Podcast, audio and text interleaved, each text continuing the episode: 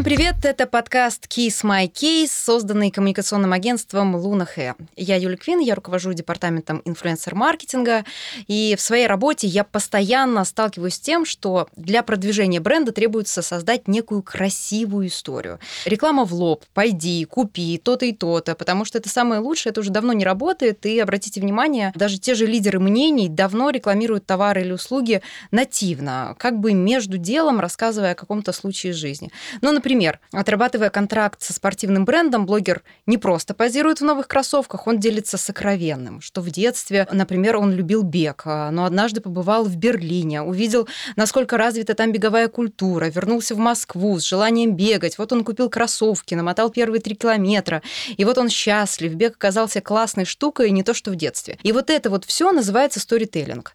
Именно история, успешный кейс конкретного человека продает товар или услугу лучше всего.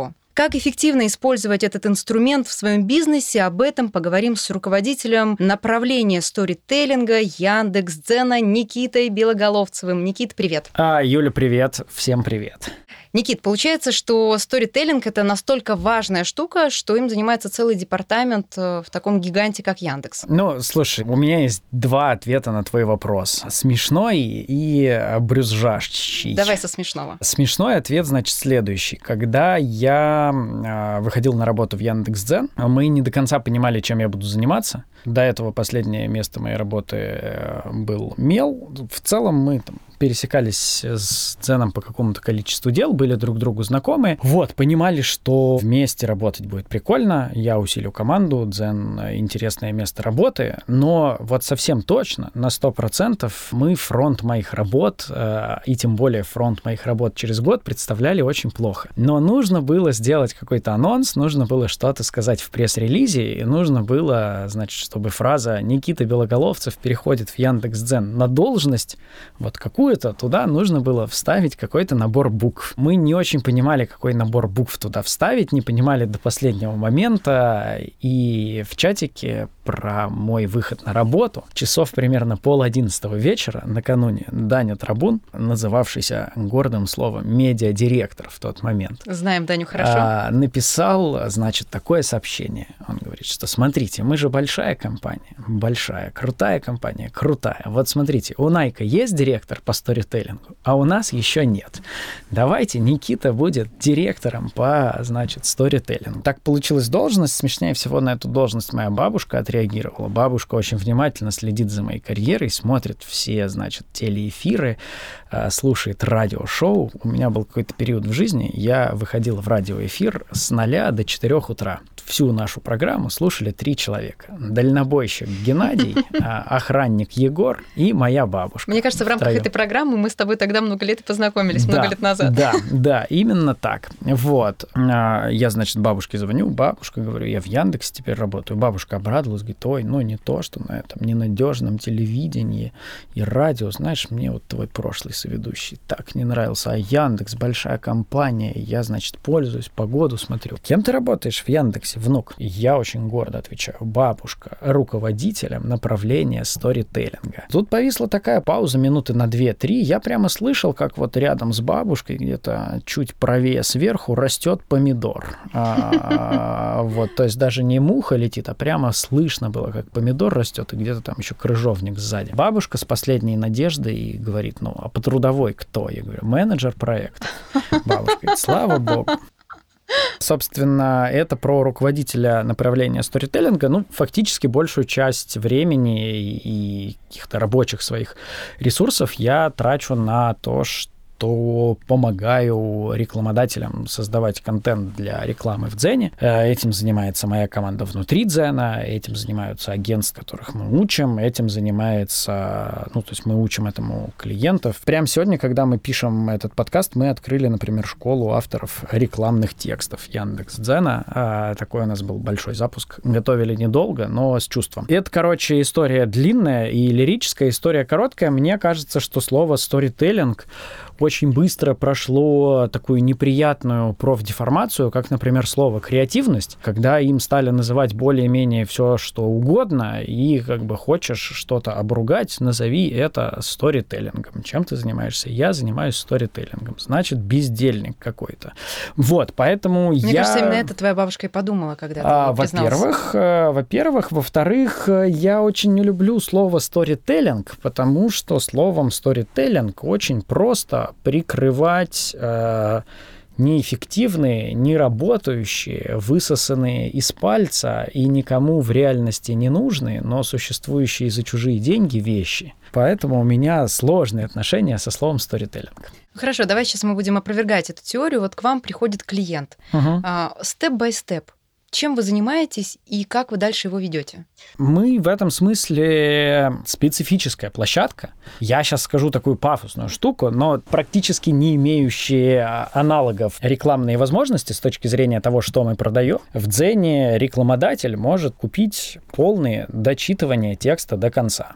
То есть мы единственная площадка, которая билет не за там, факт размещения рекламы, как в медиа, не за просмотры, показы, как в основном. А, Наверное, там единственное близкое к этому это трувью ютубные. Собственно, поэтому в Дзене рекламодатель как раз э, очень часто, довольно часто в Дзене а, эффективно обходиться без сторителлинга и рассказывать, что мы построили классный жилой комплекс, потому что он классный. Я абсолютно убежден, что есть э, целые категории продуктов, где сложный контент-маркетинг, ну, сложный в смысле излишне нативный, он ненужный и он вредный, потому что есть огромное количество вещей, которые мы покупаем не за красивую историю, а за то, что они близко к метро, вид из окна хороший и коммуникации подведены. Вот, и, конечно, очень классно как бы послушать историю, но ты не потратишь там 15 миллионов рублей после того, как тебе рассказали самую классную историю. Вот, а после того, как тебе ну, описали, что вот что-то стоит 15 миллионов рублей, ты купишь. Собственно, моя команда занимается тем, что мы пишем тексты. У нас там есть стартовые возможности для рекламодателей получить бесплатный набор первых текстов. Это в основном а, то, чем занимается моя команда. Вот. Дальше мы помогаем клиентам настраивать контент-продакшн на их стороне или так аккуратно с рук в руки передаем их э, в агентство или контент-команды, которые занимаются работой с клиентами в Дзене. Но если прям совсем технологически, мы получаем бриф, смотрим на него, говорим, да заполните, пожалуйста, а то просто с незаполненными брифами жизнь грустная, и котята плачут. Вот, после этого мы пишем тексты. В Дзене мы очень топим всегда за тестирование, поэтому там, в стартовом пакете рекламодателей обычно три разных текстовых гипотезы. К каждой из них набор заголовков и обложек, потому что в нас яндексовская ДНК, а в яндексовском ДНК все тестировать. Вот, а соответственно дальше мы отдаем этот набор клиенту и много разных креативов, ну, которые просто умножением текстовой гипотезы на количество заголовков, на количество обложек получаются, начинают откручиваться. Рекламодатель смотрит, что там происходит с конверсиями по всей воронке, потому что в отличие от, ну, таких верхнеуровневых инструментов, мы обычно работаем где-то на довольно глубоких высоких уровнях, а, близко к конверсиям или хотя бы к переходам на сайт. То есть если уж мы заговорили там про застройщиков, то обычно тексты, которые пишут мои ребята, принимаются прям по звонкам. Обычно мы решаем задачи не на уровне, нужно интересно про что-то рассказать. Нужно сделать так, чтобы человек прямо пришел и позвонил. Не на уровне имиджа, а на уровне продажи. Ну, смотри, какая история. Реклама в Дзене, она нравится мне и нравится многим нашим клиентам тем, что она довольно комплексная. То есть в этом смысле обложку заголовок публикации видят миллионы человек, а, начинают читать сотни тысяч человек, там сотни тысяч или десятки тысяч дочитывают публикации до конца. У нас есть механика scroll to site, когда пользователь, доскролливший статью до конца, дочитавший статью до конца, там никаких э, автоплеев, ничего вот этого, то есть нужно прям осознанно глазками это все почитать. И дальше мы предлагаем там, просто скроллить дальше, если тебе интересно, и уже на сайте что-то делать, заказывать, подписываться, там, выбирать конфигурацию квартиры и так далее В среднем у нас по системе 20-40% от тех, кто дочитал, идут дальше на сайты рекламодателей. И что-то там делают. Соответственно, у тебя на всех уровнях воронки эта штука отрабатывает. Ты создаешь насмотренность и охват, и зарабатываешь э, тем, как это видится в ленте. У тебя там знание, желание в процессе чтения текстов. В среднем тексты читают 2-3 минуты в Дзене. Ну, то есть это долго. Это прям осмысленное, длинное чтение. Это там не 140 знаков, не 30 секунд видео. Вот. А, и, собственно, переход на сайт. Вот. Нас, как правило, принимают где-то там внизу. Это либо хардкорный перформанс, либо что-то около перформансное. И в этом смысле имиджевые и там верхнеуровневые охватные метрики, они обычно клиенту идут приятным бонусом. И в этом смысле, там, я не знаю, какой-нибудь, ну там, условный пик или условный Hyundai или условный маркетплейс фермерской еды ешь деревенская принимают нас по финальным метрикам, но при этом очень хорошо понимают, что в качестве полезной нагрузки и условно бесплатно они при этом еще получают там миллионные охваты. Предположим, я клиент. Сколько денег у меня должно быть, чтобы информация о том, что я делаю, прозвучала громко на Яндекс.Дзене? В целом в Дзене есть три разных базовых сценария для того, как вести себя рекламодателю. Я рассказывал тебе про третий, в общем, такой самый хардкорный, когда ты размещаешь рекламные публикации. Там ты платишь за дочитывание. Минимальная цена дочитывания 1 рубль. Ты можешь там собрать много аудитории по рублю, если у тебя что-то прям яркое, интересное и очень общечеловеческое. Средняя по системе 4-5 рублей за дочитывание, ну, вот, соответственно, если мы берем какого-нибудь усредненного в вакууме да. рекламодателя, а, там, ми- минимальное первое пополнение это 75 тысяч рублей. Чаще всего к нам приходят по стартовой программе за 200 тысяч и как раз получают три бесплатных текста моими котятами написанные. Вот, ну, то есть в этом случае ты получаешь на выходе, ты платишь за дочитывание Соответственно, если у тебя 200 тысяч, мы делим в среднем на 5, ты получил 40 тысяч дочитываний, отматываем наверх, это значит, что вошло в публикацию. В среднем где-нибудь там 80-100 тысяч человек, значит, обложку твоей публикации в ленте увидели примерно 700-800 тысяч человек, миллион человек, к тебе на сайт из 40 тысяч дочитавших, ну, там, в среднем перешли 10-15 тысяч дочитавших. Это вот, ну, как бы, вот такая воронка получается здесь. Особенность этой истории в том, что у тебя здесь весь трафик платный, у тебя здесь нету органики. Это первый сценарий, ну, точнее, давай так скажем, третий сценарий в Дзене для самых хардкорных.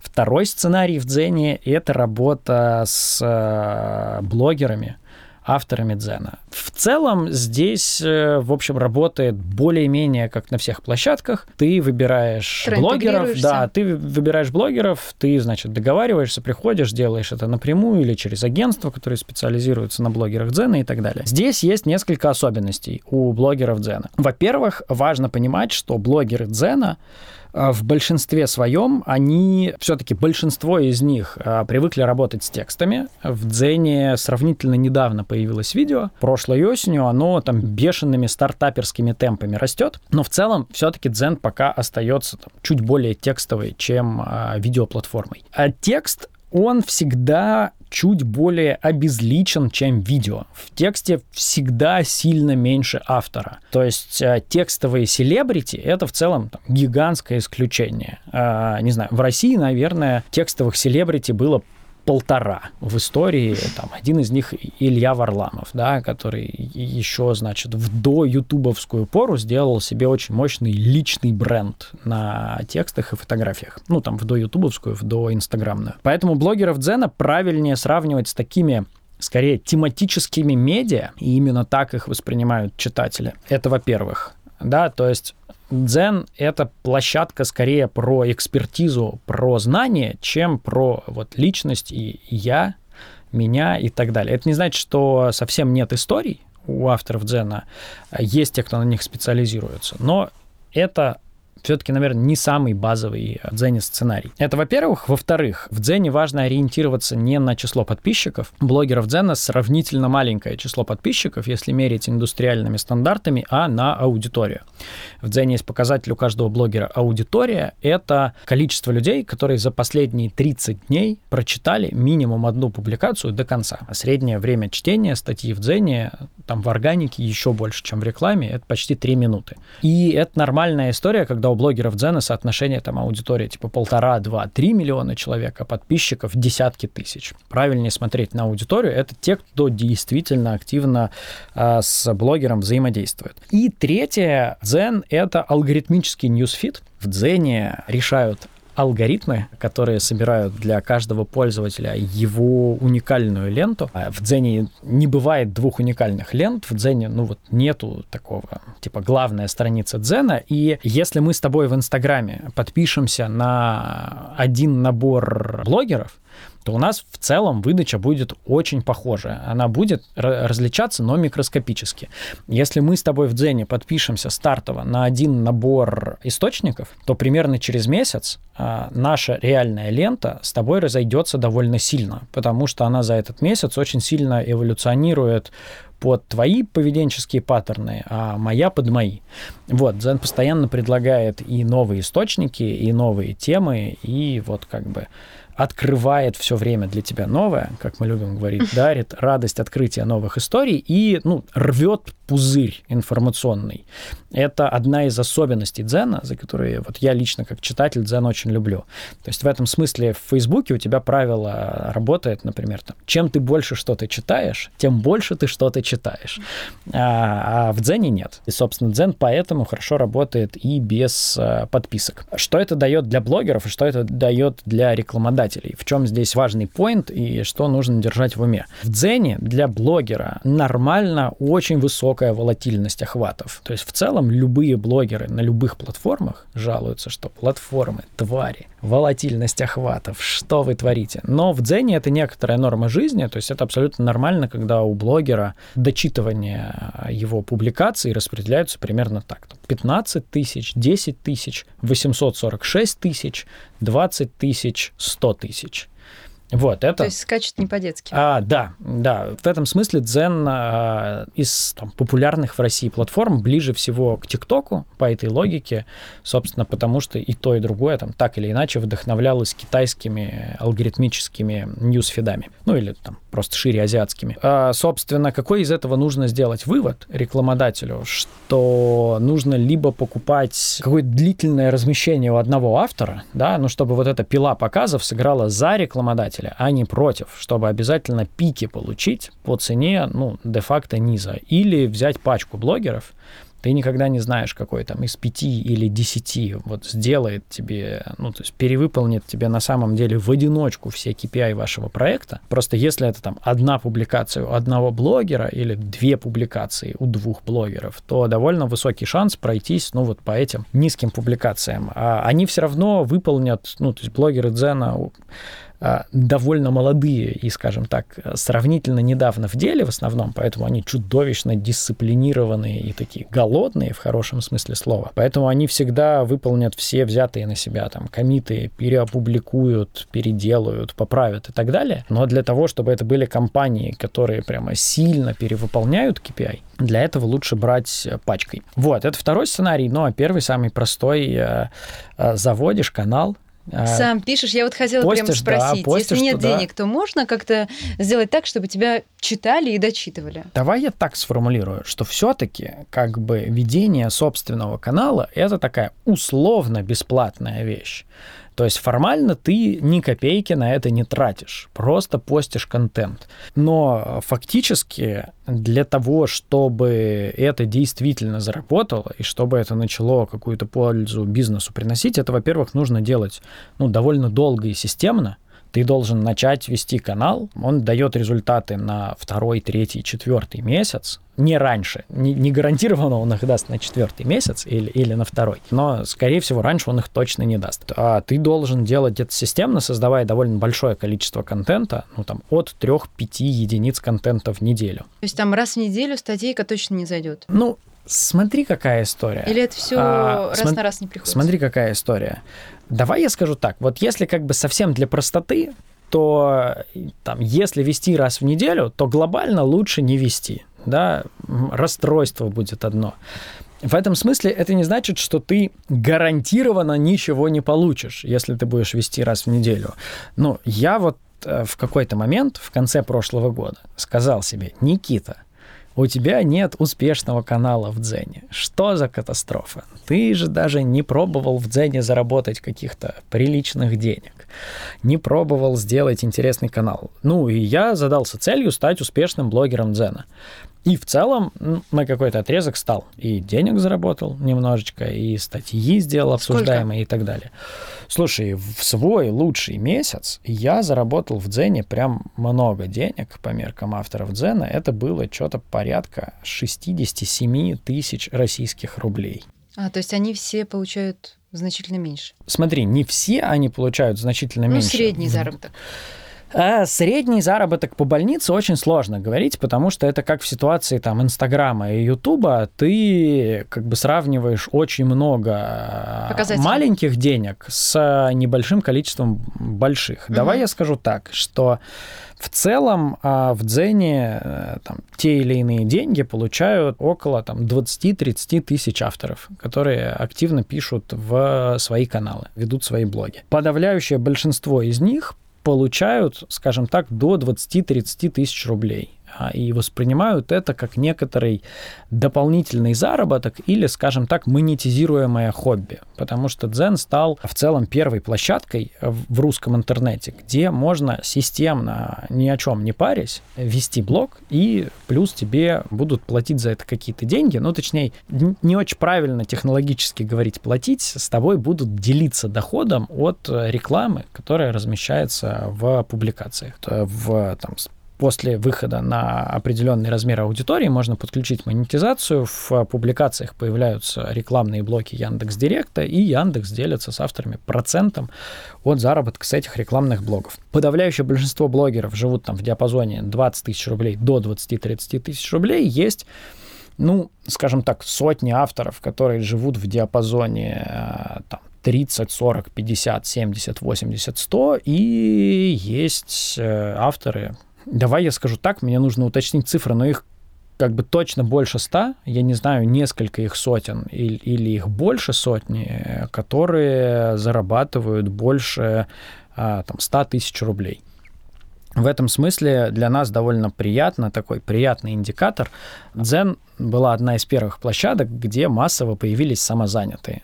А, потому что в Дзене можно перейти на самозанятость, и это сильно доход увеличивает. Ты снижаешь налоговую нагрузку, потому что мы автоматически угу. платим да, все да, отчисления и вот, вот это все. И нам очень нравится, что все большее количество авторов говорит, ребята, разрешите подключать ИП потому что мы не пролазим по размеру денег, О, который имеет право выводить самозанятый. И это такой приятный фич-реквест, радуешься по этому поводу. А, Никит, давай вернемся к понятию, которое ты не очень любишь, это uh-huh. сторителлинг. В моем понимании в основу э, концепции сторителлинга заложена боль.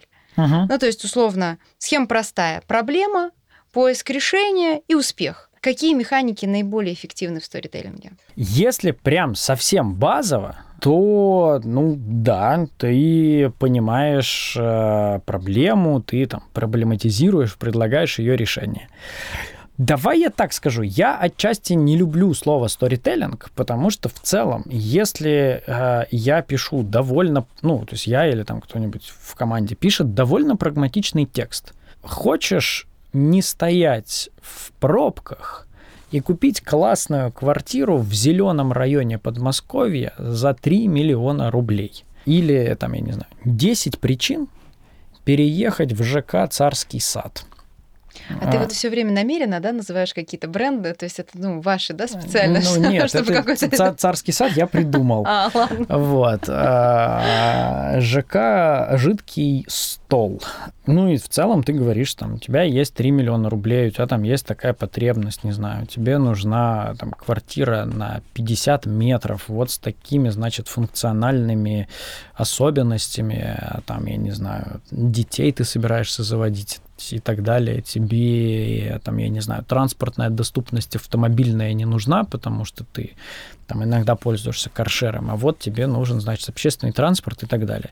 Напишешь довольно подробный про это текст, который э, работает либо на наполнение воронки, да, либо прям совсем на продаже и так далее. В моем понимании, ну, как бы это не очень называется сторителлинг. Это, не знаю, называется там редактура, рекламный текст, э, копирайтинг, контент-маркетинг и так далее. Не потому, что, типа, копирайтинг плохо, а сторителлинг хорошо. Мне кажется, что сторителлинг — это какая-то более сложная история про построение там легенды какой-то длинной истории, связанной с брендом, какого-то сложно сочиненного рассказа и так далее и тому подобное а, мне кажется, что для подавляющего большинства ситуаций и для подавляющего большинства маркетинговых задач сторителлинг не нужен потому что какие-то задачи эффективнее решаются более простыми угу. и понятными методами, чем более сложными, красивыми и дорогими.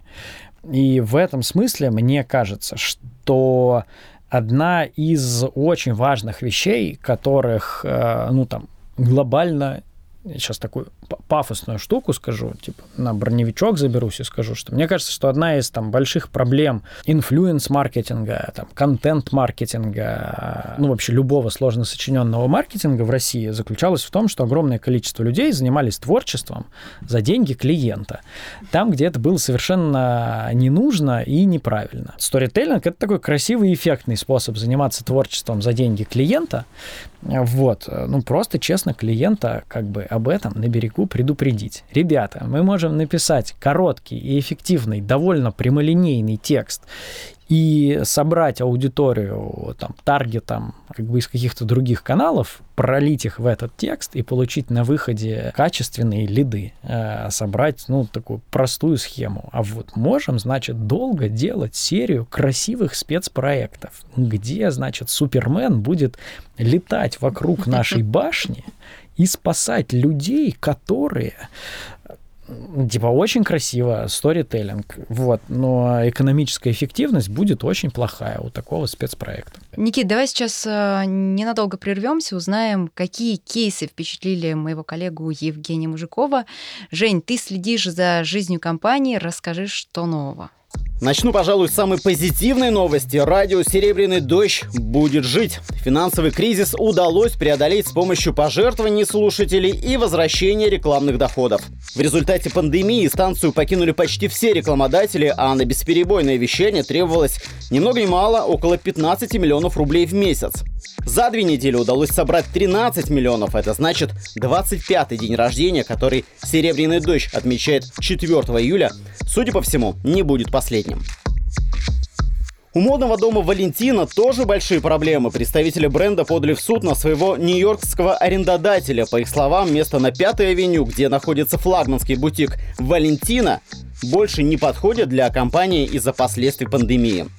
Держать магазин в посткарантинном мире бессмысленно и невыгодно. Репутация Пятой авеню больше не работает, отметили представители бренда.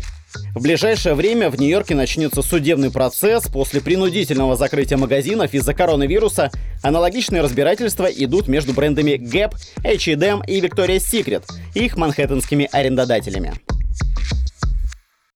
А компания Nestle решила отказаться от эскимо, чтобы не обижать эскимосов. На волне протестов по всему миру компания таким образом решила внести вклад в достижение расового равноправия. Интересно, что десерт эскимо пай начали выпускать еще в 1920 году, но об обиженных эскимосах вспомнили почему-то только спустя сто лет. Кстати, на логотипе и в рекламе мороженого изображается мальчик в национальной одежде, конечно, эскимосов. Ранее и другие компании также изменили названия и логотипы брендов с многолетней историей. В частности, Uncle Ben's заявил о грядущем ребрендинге. Этот бренд вместе с Эскимо Пай вошел в рейтинг самых российских от издания Business Insider. Жень, спасибо. Никит, возвращаемся к нашему разговору. Какие кейсы на рынке тебя впечатлили в последнее время? Можешь назвать парочку? Глупо не назвать э, главную изоляционную историю крем-соды и пика Вот, ну, то есть это было ярко, круто. Я, скажу честно, понятия не имею, как ребята измеряют э, эффективность всей этой истории. Я знаю, как строго ребята из Пика, например, относятся к метрикам того, что мы для них делаем. И я вот думаю, где же они находят такие же классные метрики для миллионов просмотров в Ютубе? Но верю, что находят. Из того, вот давай я скажу так, я прямо изо всех сил не буду называть э, кейсы, связанные с дзеном, потому что любой, кто хочет посмотреть кейсы, связанные с Дзеном, просто подпишется на телеграм-канал «Реклама в Дзене», и там все посмотрит, и без меня. А мне чудовищно нравится, что Тиньков делает с инвестициями. Вот прям все комплексное продвижение продукта и какой-то хардкорный перформанс-маркетинг, и их контент-маркетинг. Ну, то есть вот прям, не знаю, один из телеграм-каналов, на который я смысленно подписался в последнее время, это Тиньковский инвестник про инвестиции. Такой контент-маркетинг здорового человека.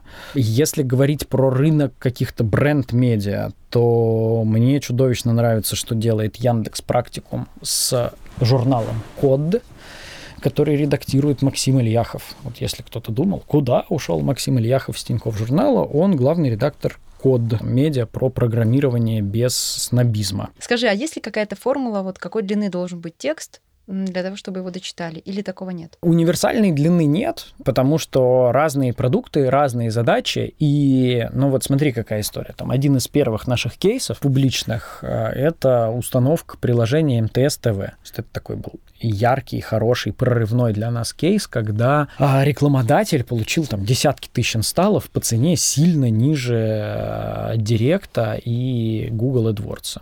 Там мы просто рассказали, что ты просто устанавливаешь приложение и просто без тарификации смотришь 20 эфирных каналов из мультиплекса. И все. Это и был, ну, то есть это был текст там, на две с половиной тысячи знаков да, потому что нужно было просто большому количеству людей, которые никогда бы не стали это гуглить, а, да, никогда бы не стали это искать в сторе специально. Мы просто рассказали, смотри, есть такая опция, угу. да. А, например, не знаю, квартиры или машины так не продаются. Я бы в целом сказал, что длина текста прям пропорциональна сложности и или стоимости товара чем более дорогую вещь ты рекламируешь, тем больше про нее нужно писать и рассказывать. Чем более сложный товар, не, нельзя никогда экономить буквы. Можно экономить деньги, там, креативы, бюджет на продакшн. Вот буквы не, нельзя никогда экономить. Потому что человек, который покупает э, там, квартиру, он все равно все узнает важное. Так лучше пусть он сразу это в одном тексте узнает, что люди очень благодарны тем, кто им экономит клик.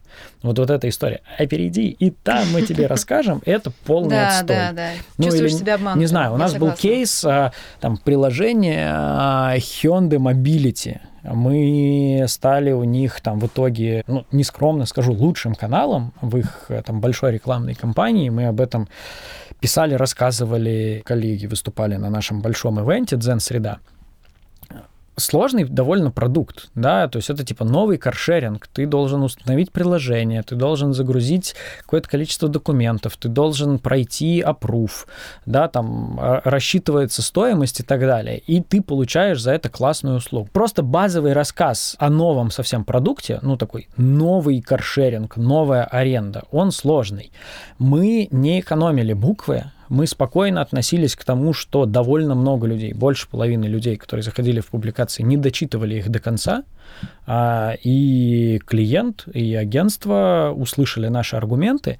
В результате на выходе из текста мы получали абсолютно лучшие конверсии в сравнении с другими источниками. И по конверсионности внутри стора, и по конверсионности внутри приложения, то есть по загрузке документам, опруву и так далее, и по ну, конечной конверсии в использовании. Тут, не знаю, вот есть такой характерный пример с картами рассрочки, например, которые такие как бы недокредитные карты. Какой у тебя есть соблазн, если ты автор и если ты оптимизируешь метрики на своей стороне. В том числе я попадал в эту ловушку, потому что первые удачные тексты э, рекламные в Дзене, которые вообще были написаны, э, были про карту рассрочки, и писал их я. С восьмой попытки у меня получилось написать конверсионный текст. Я писал, писал, восьмая и двенадцатая попытка были удачными. Ну, вот было две истории. История первая. Я написал текст, он мне очень нравился. Я прямо почувствовал себя, значит, Тони Робинсом. Прямо я писал, что карта рассрочки позволяет тебе купить дорогую технику и сэкономить твое время. Типа, Все ведь понятно. Знаешь, сколько времени там среднестатистическая женщина тратит на мытье посуды. И типа прекрати все откладывать, прекрати, значит, тратить свое время на фигню, а, купи там дорогостоящую технику бытовую, даже если нет прямо сейчас денег по карте рассрочки, потому что типа она сэкономит твое время и, и как бы даст тебе новый уровень жизни и так далее. Текст прям классный мотивационный текст. Я прямо не знаю, кажется, из меня что-то говорило. Его обалденно прочитали, у него был CTR из ленты, там 12% средний для рекламных текстов 2-4, средний для органики 5-7, а тут было 12. Дочитки, время, лайки, все дела.